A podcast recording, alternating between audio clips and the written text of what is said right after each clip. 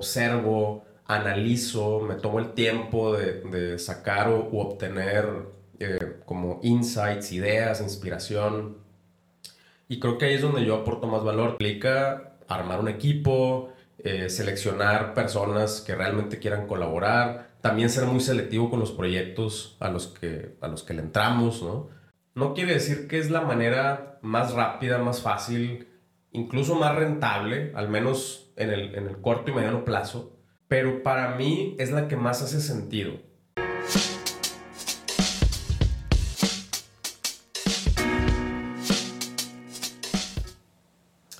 Hola, hola, te doy la bienvenida a un nuevo episodio. Somos Merchants. Aquí, ya sabes, tu compa Pancho Mendiola, el tío, el, tío del e-commerce, porque, bueno, ahí, ahí si me sigues en, Instagram, por ahí puse una, publicación de que me chingué la rodilla. Que, eh, pues, la neta, vela a leer, vela a leer, está, está chida. Eh, pero bueno, habla de esta eh, nueva etapa, esta nueva etapa en la que me encuentro, en donde pues yo ya tengo 12 años, 12 años en este, en este mundo del comercio electrónico y no quiere decir, no me estoy rajando, no me estoy, no me quiero echar para atrás. Eh, todavía tengo muchos sueños y muchas, eh, muchos proyectos, eh, ideas que quiero realizar, incluso ideas o, proyectos más grandes de los que, de los que ya he hecho, con, con mayor potencial, mayor complejidad, pero quiero hacerlos desde, desde otra postura, ¿no? No, no, andar, no andar ahí en, en, las trincheras, no porque no me guste, no porque no lo disfrute, simplemente porque, eh, una, pues ya, ya no doy. ya le ando pegando los 40, ¿no? Y, y, y yo sé que, que todavía todavía tengo mucha juventud. Eh, como decía mi, mi, entrenador de tenis, maldita juventud, no me la puedo acabar. Eh, pero, eh, pues, a ver, por ejemplo, Manuel, que me está ayudando, que tiene varios años ayudándome acá con Merchants, pues tiene veintitantos, veinticuatro creo. Pues, está fresquecito, trae toda la energía, más, más enfoque y muchas cosas. Y, y también, pues, vamos a decir, menos responsabilidades todavía a nivel, a nivel familiar. Pues yo ya tres huercos y dos perros y pareja y, o sea, pues ya, pues son, son más cosas que traes en la cabeza. Y, y sobre todo también que, siento que es donde ahorita yo aporto más valor, ¿no? O sea, eh, aporto más valor viendo el, el la, eh, como, el, como el panorama, ¿no? El, el panorama amplio de las cosas, eh, observo, analizo, me tomo el tiempo de, sacar o, u obtener eh, como insights, ideas, inspiración. Y creo que ahí es donde yo aporto más valor. Tengo, pues durante muchos, pues, todos estos años, pues, obviamente desarrollas cierta sensibilidad de qué cosas funcionan, qué cosas no funcionan, qué cosas son novedades. No quiere decir que ya tengo, ya la tengo hecha, ya me sé exactamente la fórmula, eh, pero sí te puedo decir que hay, hay cosas de las que me doy cuenta que, nah, eso, eso no va a durar, eso va a pasar de moda, eso ya va de bajada, eso ya lo vi, es una... Eh, como, como un recalentado de una estrategia que, que ya pasó hace mucho tiempo. Es, y, y, y estas, estas eh, si esta sensibilidad, pues la neta es que te la dan los años. Eh, no, no, no es como que me decía, me decía mi hija así de que, oye papá, es que tú sabes un chorro de cosas y siempre que te pregunto algo me explicas todo y no sé qué. Y le digo, más sabe el, el viejo por, más, sale, más sabe el diablo por viejo que por diablo, ¿no? Y le dije, pues son los años, pues tengo más años que tú y estoy, y, y, pues sí, leo muchas cosas y consumo mucho contenido y pues algo se me pega, ¿no? Y, y ya después me dice, pero tú no estás viejo. Y pues más o menos, ¿no? Eh, por eso digo que, que, ya soy como el tío, ¿no? El tío del e-commerce. Ese es el, el, papel que quiero asumir. Eh, no, y no lo, no lo digo o no lo hago aguitado, es una, es una decisión voluntaria. Eh, y, y, también tiene muchas implicaciones. Implica armar un equipo, eh, seleccionar personas que realmente quieran colaborar, también ser muy selectivo con los proyectos a los que, a los que le entramos, ¿no? Eh, cuidar mucho el tiempo, cuidar mucho el, la, eh, pues el espacio mental también, que, es, es, pues también tiene sus, tiene sus implicaciones. Pero bueno, justo, justo por eso, como les decía en el episodio pasado, empecé, digo, publicamos ahí en somosmerchants.com eh, una nueva sección de consultorías. Estamos construyendo, uno de mis sueños es construir, pues algo que yo no tuve cuando, cuando empecé en el mundo del e-commerce hace muchísimos años. Pues yo no tenía quien preguntarle. Y, y, digo, sí, sí había contenido, la mayoría, como saben, en, eh, contenido en inglés, eh, pero pues no, no, era, no era sencillo acercarte a las personas, a pedirles un ratito de su tiempo. Tú sabes que la gente, normalmente que la, la gente que hace cursos, eh, pues están buscando como la, la, masificación y la escalabilidad de sus contenidos y difícilmente tienen tiempo o, es rentable, vamos a decir, tener tiempo para, para sentarse uno a uno. Eh, y esa es una de las cosas que a mí no me gusta. Yo, yo sí quiero, dentro de lo, dentro de lo razonable, eh, pues obviamente eh, tenemos que cuidar el, valor del tiempo, eh, tanto del mío como de las personas que van a colaborar en, en esta red de consultores, que pues, pero que sea también algo razonable y alcanzable y, y sobre todo que, que, haya una, o sea, realmente una contra, o sea, que sea una contraprestación de un valor que tú estás recibiendo. Eso es algo que tengo mucho tiempo como soñando y, y ya lo estamos construyendo. Eh, queremos convertirnos en, en, una, en la red de consultores de neta más grande de, de, América Latina, puros en español, pura gente que ya vende, que te va a hablar de su experiencia, desde sus problemas, desde sus obstáculos. Entonces, métete ahí en somosmerchants.com, en la parte que dice consultorías. Ya empezamos a categorizar también. Vas a encontrar ahí eh, poco a poco. Digo, ahorita nada más somos como tres eh, pero estoy en estas, eh, ya he estado en pláticas con, con varias razas. Mi objetivo es que al final de este mes seamos unos 10 con diferentes backgrounds, todos con, con marcas que, que, han creado y operado para que realmente te puedan dar información, pero cada uno con diferentes áreas de expertise. Por ejemplo, hay unos que son unos cracks en Facebook Ads, hay otros que son más pues, tienen más experiencia en Google. Eh, hay otros que tienen más experiencia en temas de email marketing o de customer service, eh, de branding, de comunicación, de comunicación orgánica. Y la idea es que puedas, de acuerdo a tus necesidades, pues agendar una sentada con, con estas personas y salir de tus dudas. Eh, o, que, te, que te apunten en la dirección adecuada, que te ayuden a tomar decisiones. Ese es, ese es uno de los, de los sueños que, que había tenido. Y bueno, por lo, por, eh, por fin eh, se, se, está, se está cristalizando. Entonces en somosmerchants.com, en la parte de consultorías, ahí puedes encontrar esto que te estoy diciendo. Y eso también lo hice por mí, ¿no? Porque como te digo, estoy en esta etapa de, de, de tío, ¿no? Me, me, y, y, y, me emociona, me emociona también. Siempre me ha gustado el tema de la consultoría. Por ahí platicando con uno de los, de los nuevos consultores me decía, la neta, independientemente de la lana, eh, siempre estar platicando con gente es algo que, que enriquece, ¿no? O sea, y, le decía, sí, cuando, cuando yo tengo la, la capacidad de explicar algo es porque yo ya lo entendí. Y si no tengo la capacidad de explicar algo es porque no lo he entendido o ni siquiera me había dado cuenta. Entonces, justamente en las consultorías, cuando alguien te hace una pregunta de que, ¿cómo lo hiciste para esto?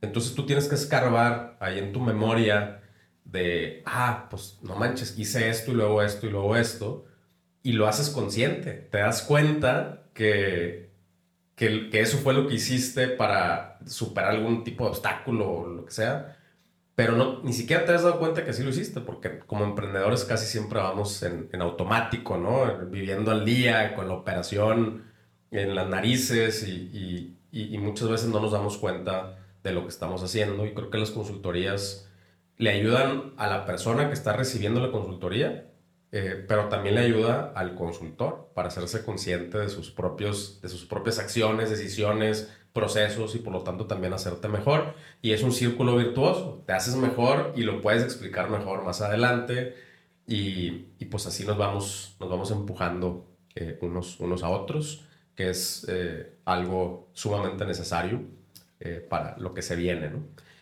Y, y bueno, y en este episodio justamente te quiero hablar de lo que se viene. Eh, como te dije en el episodio pasado, eh, considero esta, de hecho no, no, no, sabía hasta que, hasta que subí los archivos, pero el episodio pasado fue el episodio 150 de este podcast, no lo, no lo puedo creer. Y eso que no estoy contando algunos, algunas secciones extras que hemos hecho y algunos videos extras que hemos hecho en YouTube, pero 150 episodios, no manches, ¿en qué momento pasó? Pero bueno, es un gran, es un gran número para eh, eh, pues darle el paso a, los siguientes 150 episodios. Y, eh, y, y, te comentaba que pues algunas cosas las quiero repetir y no necesariamente reciclar, sino volver a abordar ciertos temas que, que pues ya, ya se actualizaron, ya se modificaron. No, no, no solamente la situación eh, o, las circunstancias, pero mi forma de pensar acerca de esos temas, mi experiencia alrededor de esos temas, también cambió y, justamente quiero abordar algunos de esos, volver a abordar esos, esos temas desde, desde esta nueva perspectiva, desde después de la pandemia. Y hoy, en este episodio, te quiero dar el panorama general. O sea, te quiero, quiero que entiendas, al, primero que nada, lo que te estás metiendo, ¿no? Porque eh, a veces, eh, y, esto tú sabes perfectamente cuál es mi, mi postura al respecto, pero a veces que, que, los gurús, que sí, que el e-commerce y que bien fácil y que mira, aquí te vas a hacer millonario en la noche de mañana, sabemos que eso no es cierto, pero tampoco sabemos exactamente qué es lo que implica. Y entonces Hoy te quiero dar este panorama general de para mí qué implica entrarle al mundo del e-commerce, cuál considero que es la mejor manera de entrarle al e-commerce. Y, y luego, a lo largo de los siguientes episodios, ya nos vamos a meter a cada, a cada punto de los que voy a hablar hoy. ¿Ok? O sea, hoy considéralo como un índice. ¿no? Es, es el índice que, que con ver el índice dices, a la madre, no manches, si son un chorro de cosas, no sabía, ¿sabes qué? Mejor no, mejor no le entro, no le atoro, ¿no? Eh, o a lo mejor vas a ver el índice y vas a decir, órale, eso es, eso es justamente lo que me hace falta o, o, o necesitaba tener esta, eh, este, este, panorama y ahora sí vamos a trabajar punto por punto en nuestros proyectos, ¿no? Y esa es la idea de este episodio. Entonces, eh, de entrada, empezar, de lo que yo estoy hablando aquí es una forma que a mí me gusta y que y, la cual yo considero que para mí es la mejor manera de entrarle al comercio electrónico. No quiere decir que hay, o sea, que es la única manera. No quiere decir que es la manera más rápida, más fácil, incluso más rentable, al menos en el, en el corto y mediano plazo pero para mí es la que más hace sentido, ¿ok? Desde el nivel patrimonial, desde el nivel, desde, desde la parte, sí, pues obviamente, sí, económica, pero en el largo plazo. Aquí estamos jugando un juego a largo plazo, aquí estamos estableciendo, estableciendo eh, una, una, marca, un negocio, un patrimonio, algo que pueda ser eh, vendible, eh, escalable, transferible, heredable. Eso es el, jueguito al que yo quiero jugar y, el que a través de mis experiencias en todos estos años, para mí es lo que más me hace sentido, ¿ok? Eh, sabes perfectamente que mi postura, por ejemplo, de, con, respecto a los marketplaces y, las personas que solamente venden a través de los marketplaces, eh, Hoy mi postura ya cambió, de hecho, ¿no? Y ese es uno de, de los temas que quiero abordar. Eh, pero yo hoy estoy hablando de una manera que a mí me funciona y, y que tú puedes tomar lo que te funcione de lo que a mí me funciona y crear tu propia ondita y tu propia forma de hacer tu e-commerce, ¿no? Eh, entonces, eso es lo que, ese es el punto de partida, ¿no? Este es algo que yo he encontrado y, y bueno. Y, y, voy a estar hablando constantemente también de las marcas del futuro. Que otra vez, esta es una opinión, esta es una postura eh, de lo que yo considero que son las marcas del futuro. Eh, cómo se ven, cómo se comportan, eh, cómo aprovechan la, tecnología, cómo... No, no, no voy a spoilear, pero vamos a estar hablando de lo que yo considero son las marcas del futuro a lo largo de este episodio y de todos los demás. Eh, y, para poder darte ese panorama, pues ahora sí vamos a entrar en el, en el índice, ¿no? Eh, primero, en, el, en, los primeros episodios, quiero que te quede muy claro eh, el estatus general del e-commerce, ¿no? quiero que, que realmente entiendas cómo, qué está pasando con el e-commerce hoy en día. Digo, en el episodio pasado te di una, una breve, un, un resumen del 2023 eh, pero me enfoqué mucho en los resultados. En, en el, o sea, en, el siguiente episodio te quiero contar eh, de, de, cómo lo hicieron o de las tácticas o de algunas cosas que, que siguen funcionando en el e-commerce y que tengas un buen panorama de, de cómo es el e-commerce hoy en día. ¿no? Eh, y después quiero retomar o volver a abordar el famosísimo tema de los marketplaces, por un lado, eh, que creo que eso va a ser un episodio. Y el dropshipping, por otro lado, que había pensado en combinarlos, pero se me hace que los voy a poner uno, uno, uno, uno para cada quien, porque hay suficiente tela de donde cortar, tanto cosas positivas como cosas no tan positivas. Y ahora le voy a agregar una, una pizquita nueva, un sazón nuevo, que es el comercio sin fronteras. Eh, este es un ejemplo de eh, algunas de las cosas que hace cuatro o cinco años que empecé este podcast, eh, pues no, er, era, algo tan fuera de, de, lo, de, las posibilidades, era algo tan complejo que, que, no existía la infraestructura logística, pero tampoco, o sea, también era muy complicado la, el, el, tema de la infraestructura, o sea, el software para poder administrar y manejar un negocio internacional, el día de hoy ya no es algo alejado, ya tenemos las capacidades y me quiero meter también ya en este tema de, de el comercio sin fronteras. Y con estos temas te digo que te voy a ir dando un panorama. O sea, este episodio quiero que te quedes con un panorama súper amplio de todo lo que vamos a estar abarcando, pero que este panorama te sirva a ti para como te decía, tomar la decisión de, órale, si le quiero dar por aquí o mejor me voy a otro canal en donde me van a decir cómo vender en Amazon o, o donde me van a decir cómo hacer dropshipping. Pero bueno, entonces, es, estas tres temitas o cuatro temitas que te dije son, vamos a, a considerarlos como el intro. Y después ya nos vamos a empezar a meter en el tema de a qué me refiero con las marcas del futuro. ¿Qué, qué son para mí las marcas del futuro? Eh, ¿cuáles, cuáles son las características de estas marcas del futuro, qué, qué, palo, qué checkboxes tienen que checar para, para realmente considerarse una marca del futuro.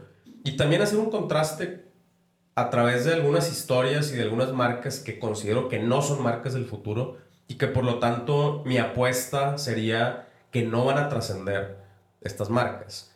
Eh, se van a quedar en el camino, puede ser el año que entra, puede ser en 10 años, pero no creo que vayan a trascender, a menos que tomen una, eh, o sea, que hagan un cambio drástico y radical en, en, en, su forma de operar desde la comunicación, desde, los, desde el empaque, eh, desde el mismo producto, y, y que tengas una buena idea de, de este contraste, ¿no? Que, que es, órale, ¿qué, ¿qué es lo que no debo de hacer si quiero construir una marca, una marca del futuro? Y qué es una marca del futuro, cuáles son las características, cuáles son algunos checkboxes y todo eso. Entonces, ese es como que la, eh, vamos a decir, el, segundo, eh, el segundo capítulo de esto. Después vamos a hablar otra vez poquito del, propósito eh, y de, este método que, hemos estado trabajando, el, que, es una adaptación al, método de, el, del Why, el Start Why de Simon Sinek, y porque considero que es importante que, pues, que hagamos el ejercicio a la hora de, querer abordar o crear una de estas marcas del futuro. Y, y, digo una adaptación porque sí le metimos por ahí un twist de, eh, sobre todo un tema de estructura, ¿no? Estructura y estándares, de, de, como muy aplicado al comercio electrónico. Entonces, también nos vamos a meter a, a, un tema de propósito. Y fíjate, esta listita la puedes, o este episodio lo puedes utilizar para convertirlo en una lista de, de a ver cuáles son las cosas que, que sí ya tengo, que no, que no las tenía contempladas eh, y bueno, tú sabes que en, esta parte del, propósito o el, o el, método 3C o el método de, Simon Sinek es el why, el how y el what, que en resumidas cuentas, y lo vamos a ver en, un par de episodios también, es cuál es el alma de, tu marca, eh, cuál es esta cosa que te mueve, después cuáles son las reglas para que esa, e, esa alma viva o, para que ese propósito se manifieste. Y después el what es el punto de contacto con el cliente final, que se traduce en productos, en piezas de comunicación y bla, bla, bla. Y después cómo hilar todo eso para que tengas un negocio, eh, pues, que, que, realmente resuene con, con tus clientes potenciales. Eh, y eso lo vamos a abarcar también. Si no lo tienes, pues entonces ya no lo cheques. O sea, ponle ahí, apúntale, oye, esto me falta, esto, esto, esto me falta en mi marca, ¿no? Eh, después nos vamos a, a, meter ya en las características muy puntuales de eh, el, el, D2C, Direct to Consumer. Creo que las marcas del futuro, y ahorita no te voy a decir las razones, pero creo que las marcas del futuro eh, son D2C le venden directamente al cliente final como esfuerzo principal. No estoy diciendo como revenue o como venta principal. Eh, no estoy diciendo tampoco que no hacen otras cosas, pero su, su, su cultura, la cultura de la marca, es, tiene en su ADN está hacer lo posible por tener el contacto con el cliente final. Sí o sí. Después, ese, esa relación con, con tu cliente final, ese feedback que tienes con tu cliente final, cómo impacta en tu catálogo, en qué le ofreces a ese cliente final. ¿Okay? ¿Cómo, cómo se adapta, cómo se, eh, cómo se mejora, cómo se optimiza.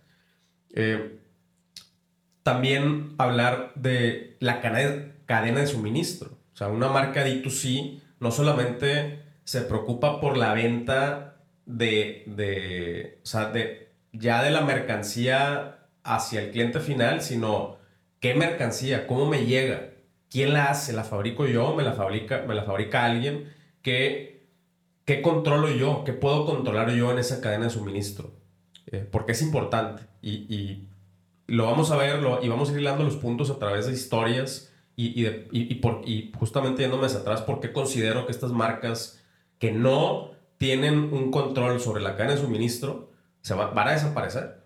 Que no, que están vendiendo eh, adaptaciones o que están vendiendo productos genéricos van a fracasar, ¿no? Eh, entonces es importante que, en, dentro del mundo D2C, o, a eso se refiere el D2C, Direct to Consumer, es que tú controlas toda la vertical. las marcas están verticalmente integradas desde desde el desarrollo, la idea, hasta que le llega al cliente final. No quiere decir que tú, quieres, que tú vas a hacer todo, pero tienes que tener gestión sobre todo para, para decir que tienes una D2C y, y yo considero que, una, que las D2C son las marcas del futuro o las marcas del futuro son principalmente D2C. No me voy a meter ahorita en más detalles, pero por ahí vamos. La parte logística también. Eh, el, punto de contacto que tienes con tus clientes es a través de la paquetería Y esto tiene muchas implicaciones. Y vamos a hablar de algunas de estas implicaciones también por ahí en alguno de los episodios siguientes.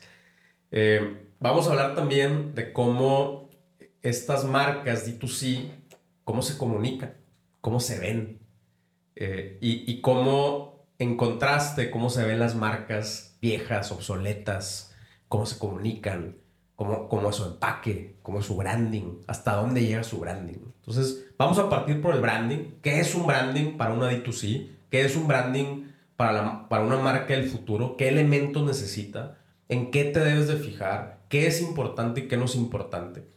Vamos a hablar también de la parte de la experiencia de compra. O sea, ¿cuál... Si, si, si nosotros queremos entablar una relación y, y nuestra eh, y, y, el, punto de una D2C es nosotros manejamos la o estamos verticalmente integrados. Por verticalmente integrados me refiero a que, otra vez, todo el caminito, el, caminito desde, desde la concepción de la idea, ¿no? O desde la creación del concepto hasta que el cliente recibe su producto en la mano, es responsabilidad nuestra. Y, y, y no solamente responsabilidad nuestra, sino que queremos que sea responsabilidad nuestra. Porque ahí es donde podemos meterle mano, optimizar, mejorar y así, ¿no? Entonces, parte importante de esto, pues es la experiencia de compra. ¿Qué experiencia de compra estoy ofreciendo al usuario? Eh, ¿Cuáles son algunas de las cosas que se pueden automatizar? ¿Cuáles no? Eh, ¿Cuáles necesitan un contacto humano todavía? Y, a qué me refiero también con una experiencia de compra? ¿Cuáles, eh, sí? ¿Cuáles son todos los elementos porque es un concepto que, escuchamos muchas veces, eh, el, el, el, famoso UX, UI y bla, bla, bla. Pero cómo se ve en nuestros negocios digitales, también nos vamos a meter un poquito por ahí. Eh, el tema también fundamental para mí, la transparencia. ¿no? Las marcas del futuro son transparentes. es, esta es parte importante de su comunicación y de cómo se ven y de cómo son por lo tanto percibidas. Y me voy a meter, me voy a meter por ahí también. Eh, después, la, vamos a hablar también de la arquitectura de la información. Estamos en un mundo eh, tan dinámico en donde yo creo que al rato ya los contenidos van a ser de eh, fracciones de segundo. casi, casi. Estaba editando un video y no manches, O sea, ya, ya las tomas o sea, ya las tomas de tres segundos, que, son, que es el, como el estándar en el cine, ya, ya se sienten muy largas. Y, y, y si quieres comunicar un chorro de cosas en un, en, un videíto de, de, menos de un minuto, tienes que meter cortes cada segundo. Es una locura. Eh, pero también creo que nos estamos perdiendo en formatos y, y, y, hace falta que le pongamos un orden a la información que queremos dar allá afuera, ¿no? Eh, y, y a, eso, a eso también nos queremos meter. Creo que las marcas del futuro tienen una claridad total de qué información quieren darle a sus usuarios cuáles, y cuáles son estos canales, cuáles son los mejores canales para darles esta información. Y para todo eso tenemos que diseñar ¿no? una, eh, una o, tenemos que crear una arquitectura alrededor de, de esto.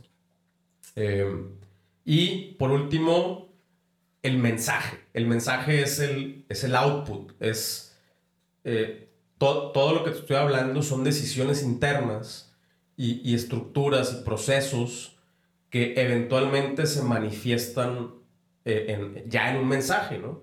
Y cómo como marcas y las marcas del futuro necesitan tener un mensaje homogéneo. No puedes, puedes cambiar el formato de acuerdo al canal, de acuerdo a la red social, eh, de acuerdo a las tendencias, de acuerdo a las rolitas, pero el mensaje no puede cambiar. El mensaje tiene que ser homogéneo a través de todas las plataformas, a través de toda tu comunicación y también vamos a hablar un poquito acerca de eso. Em, también vamos a hablar de, de, cómo las marcas ya en otro, en otro capítulo, vamos a decir, de utilizan la data. Eh, este es, este es una, eh, un tema muy importante. Me impresiona que a estas alturas todavía eh, hay, habemos, muchos merchants que tenemos acceso a una cantidad ridícula de información, que si hace 10 años yo hubiera tenido acceso a esa información, no estaría aquí. Andaría en un yate viajando por el mundo.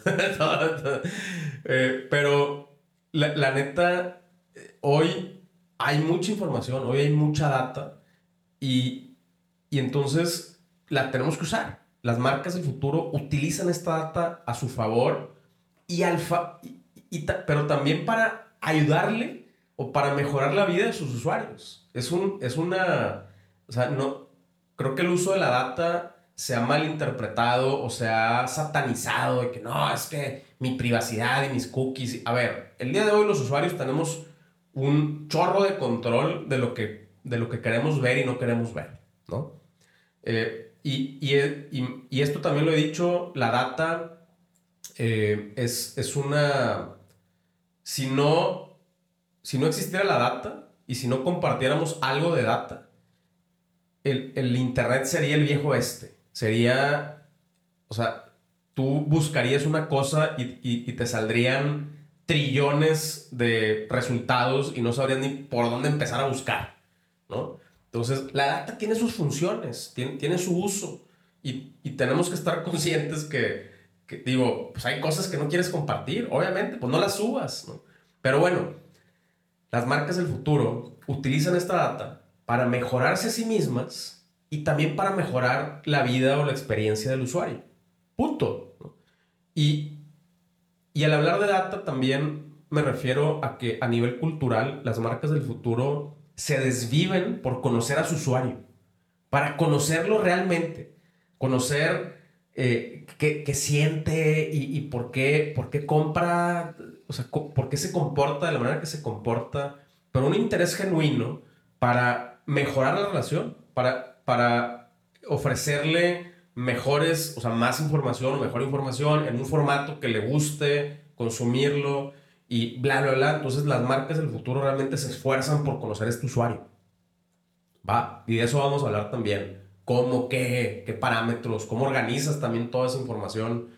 Vamos a hablar del marketing de comportamientos, cómo a través de esta data y a través de conocer los, a, nuestros usuarios, podemos generar estrategias de marketing eh, que otra vez nos convengan nosotros como vendedores, pero que también le convengan a los usuarios. Si yo te puedo ahorrar a ti, cliente mío, una lanita por no sé, eh, ponerte en un bundle eh, lo, lo, que, o sea, si tú ya estás consumiendo tantos productos al año o, o, tantos productos al bimestre o al trimestre, y yo entiendo eso y te puedo hacer una oferta que, haga, que te haga sentido a ti, que te ahorre envío, que ahorre carbono y gasolina y lo, lo que sea, y que te ahorre una lana y que a mí me dé, me incremente mi cash flow, y eso nos hace sentido a los dos ¿por qué no? ¿No? O sea, ¿qué, ¿qué, hay de malo? ¿Qué hay de malo en ese, en ese tipo de marketing? Es marketing para ti, como a ti te conviene, como tú ya consumes, no te estoy, no son trucos, ¿no? Eh, entendiendo que yo soy un negocio y que tú eres un cliente y que en otros escenarios tú eres un negocio y yo soy un cliente, y, y, si todos trabajáramos de, de esta manera, pues creo que seríamos una, eh, eh, habría un, un futuro más próspero, eh, y, y, relaciones más chidas en el mundo del comercio, que eso es lo que yo quiero ver. Eh, y, y, esto es mi sueño y a esto me refiero con las marcas del futuro. Veo, quiero ver un, un futuro más chingón, más chido, más transparente, más padre, más bonito, más justo. Eh, y, y, todo esto lo vamos a ir detallando a lo largo de estos episodios. Vamos a hablar de segmentos, segmentos de clientes, eh, cómo, segmentamos comportamientos, cómo segmentamos usuarios, qué hacemos con estos segmentos, cómo los podemos accionar, eh, qué nos dicen los segmentos. Vamos a hablar también de contenido personalizado, cómo le puedo llegar con un mensaje muy, muy específico a mis diferentes segmentos. Y vamos a, hablar también de los famosos cohorts. Los cohorts son, eh, son segmentos también, eh, pero están basados en, eh, comportamientos de compra periódica que a nosotros nos ayudan precisamente a tomar ciertas, ciertas decisiones muy importantes y que nos ayudan también a ver patrones de a veces los, los, segmentos los vemos a manera de listas, ¿no? Ah, pues este segmento tiene 762 usuarios y este otro segmento tiene 27 usuarios. Y con los cohorts podemos ver patrones de muchos usuarios eh, a, a, través del tiempo y, y, es, y, eh, detectar estos patrones pues nos permite conocer en lo general a nuestra, a nuestra audiencia o a, o a nuestra base de clientes. Eh, vamos a hablar también de cómo las marcas del futuro tienen que ser ágiles, tienen que adaptarse, no se pueden casar con una forma de hacer las cosas, incluso con un producto. O sea, hasta el producto tiene que ser modificable. Eh, hasta el, el, el, mensaje, todo, todo de una marca del futuro tiene que ser ágil, ¿ok? Eh, tienes que tener cierta agilidad también y, y, aquí nos vamos a meter en, el tema de, de, las plataformas, ¿no? Oye, ¿a qué, o sea, ¿en dónde estás poniendo tu negocio? Tu plataforma actual te permite tener esta agilidad, te permite hoy modificar tú las cosas sin tener que triangular y, y, y bla, bla, bla. Si la respuesta es no, ahorita te funciona, pero más adelante no te, no te va a funcionar. Vamos a hablar de, de, de cómo los, las plataformas juegan un papel fundamental en esta agilidad de la que estamos hablando. Eh, me quiero meter también un poquito a este tema del, del no-code development, ¿va? Eh, o sea, de cómo los dueños, los merchants, somos responsables de desarrollar nuestras nuestra propia infraestructura digital, nuestro tech stack, eh, aunque no sepamos hacer o escribir código y cómo las diferentes plataformas nos pueden ayudar a eso, pero sigue siendo una responsabilidad nuestra, ¿ok? Si, si yo lo hago o si me lo hace una agencia, eso es irrelevante. Yo sigo siendo responsable de la experiencia del cliente, ¿te acuerdas? Y de la experiencia del usuario, ¿va? Y, y yo conocer los alcances de mis, todas mis plataformas me permiten, eh, pues, dar una buena dirección, ya sea a alguien de mi equipo interno o a la agencia que me está dando el servicio. Pero es mi responsabilidad esa, eh, eh, pues, esa, esa experiencia. Vamos a hablar también de, de cómo considero que las operaciones del futuro son colaborativas. Ya no es la empresota con chorros de gente sentada en, un mismo lugar. Eh, ya, es, ya es un híbrido. Antes era o, delegas todo o contratas todo. Y ahorita ya el, el, futuro yo lo veo como un híbrido. Contratas ciertas personas, delegas a otras cosas, o delegas ciertas cosas. Te voy a hablar cuál es una configuración que a mí me funciona y, y que me ha estado funcionando. Eh, y, y, para eso, pues tenemos que entender como qué delegar y a quién delegárselo y qué no delegar, que es inaceptable, ¿no? Eso, o sea, eso es tu pedo y es tu responsabilidad, no, no se lo avientes a alguien más. Vamos a hablar también de todo esto y, y, y entonces cómo veo que están configuradas las marcas del futuro. Vamos a hablar de la importancia también de que las marcas del futuro crean valor. Y esto ya lo hemos escuchado, es muy trillado, ¿no? Crea valor y crea valor. Eh, pero la neta es cierto, ya, ya lo he comprobado, las marcas del futuro son empresas de medios, pero de medios chidos, de, de medios que enriquecen, de medios que crean valor, que dan información, que le ponen un granito de arena al planeta, a la vida de sus, de sus usuarios, de sus clientes, eh, con todo tipo de contenidos, contenidos que inspiran, contenidos que, que te dan eh, datos, ¿no? Eh, y, y, esto también tiene que ser a través de diferentes canales, en diferentes formatos, dependiendo con quién te estás comunicando o cómo está respondiendo tu, tu audiencia. Vamos a hablar también cómo las marcas del futuro crean comunidades. Y, y, esto es algo que hace algunos años dijo Diego Barrazas. Eh, dijo, no es lo mismo tener una audiencia que tener una comunidad, ¿no? Y, y la, la, audiencia es, vamos a decir, eh, no, no, no quiero decir pasiva, pero se comunica directamente con el creador del contenido, nada más, y las comunidades se comunican horizontalmente, se comunican entre ellos.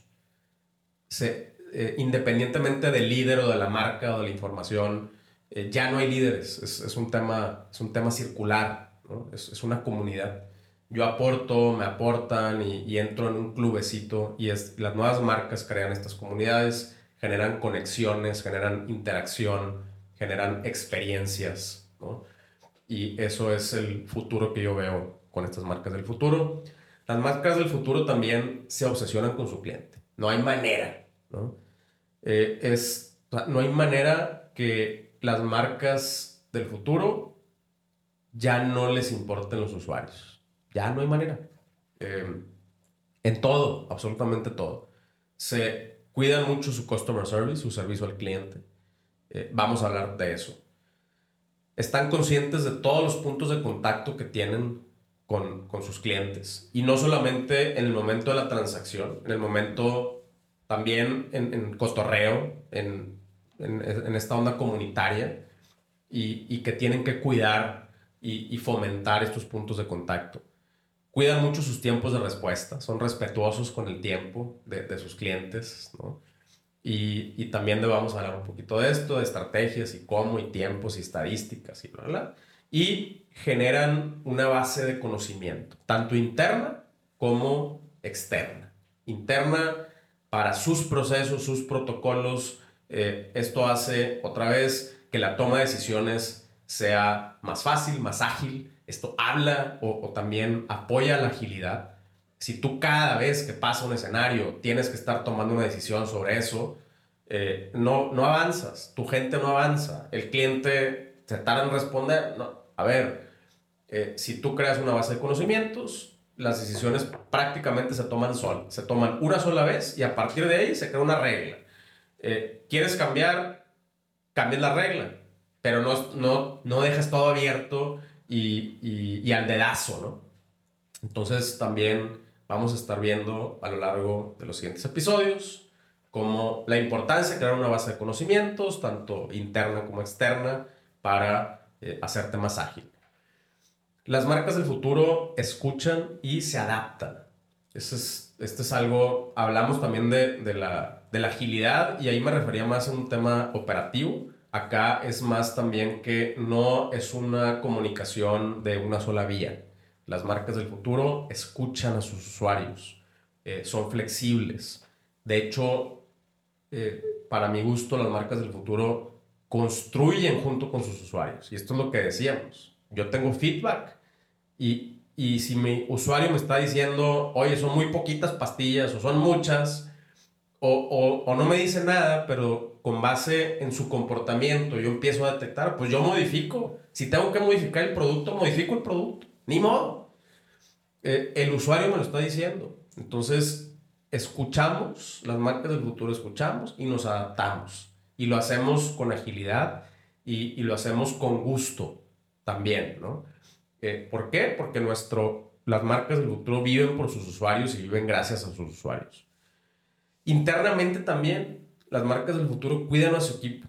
Les ofrecen escenarios donde su equipo también esté a gusto, puede crecer, eh, están emocionados, están invertidos, o sea, eh, como, como también tienen eh, estos beneficios de si le va bien, si yo atiendo chido a, los clientes y por lo tanto la marca vende más y se hace más valiosa, pues yo también, yo también voy ahí, ¿no? Pues yo, yo le estoy, o sea, yo también le estoy echando ganas. Entonces, las marcas del futuro crean esquemas en donde su equipo eh, está, está feliz y cuidado y, y, y, tiene un panorama de crecimiento eh, donde no solamente los dueños o los fundadores tienen esta, esta posibilidad de crecer. Eh, y por último, las marcas del futuro, desde mi punto de vista, dejan un legado. No nada más hacen dinero, no nada más eh, son, se, preocupan por, por, eh, por sus, sus, propias finanzas, sino que buscan dejar un legado, buscan alguna, alguna especie de causa eh, que puede ser interna, que puede ser externa, que puede ser ambiental, que puede ser social, que puede ser lo que tú quieras. Pero las marcas del futuro buscan dejar un legado, como el caso de Patagonia, como... Eh, este, y, bueno, hay, hay, hay, muchos, muchos ejemplos de, de estas marcas que el día de hoy decimos, no manches, claro, así sí, así sí, así le sigo comprando, claro. Bueno, ¿y por qué nosotros no lo hacemos? Vamos a hablar también de eso, de algunas, algunos tips, algunas estrategias. Y pues, como puedes ver, hay un largo camino, pero muy divertido, muy interesante que, que recorrer.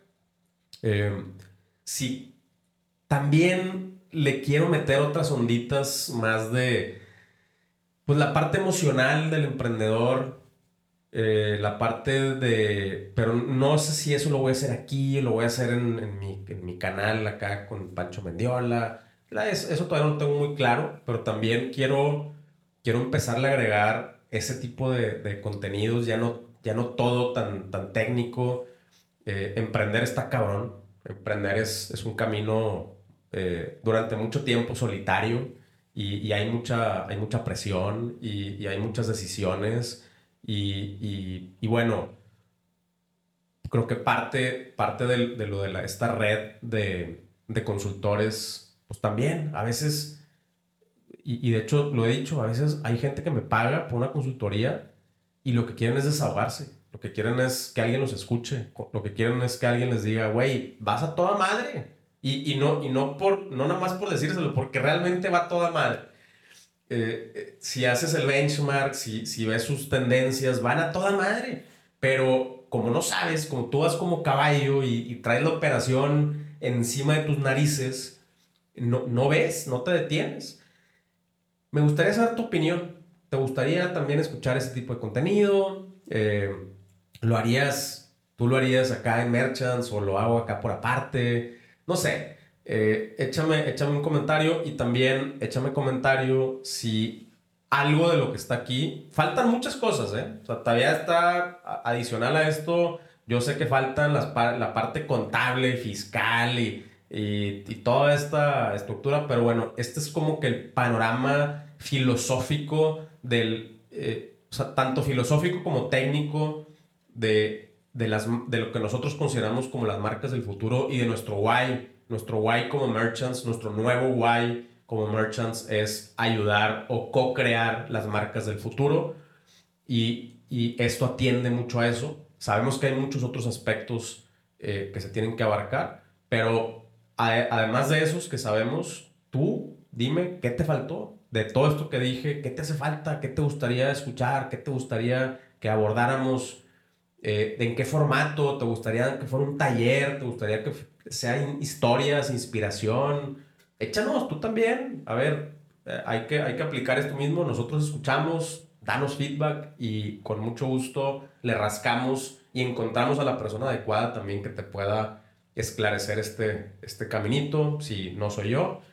Y bueno, pues ya está. Acuérdate, somosmerchants.com, échale un ojo. Vamos a estar publicando eh, seguido, espero, nuevos consultores, eh, nuevas herramientas, y eh, pues ahora sí que vamos a, vamos a construir juntos las marcas del futuro. No, eh, nada me haría más, más feliz que, que esto siga sucediendo. Si es que hasta aquí llegamos por este y nos vemos en el que sigue.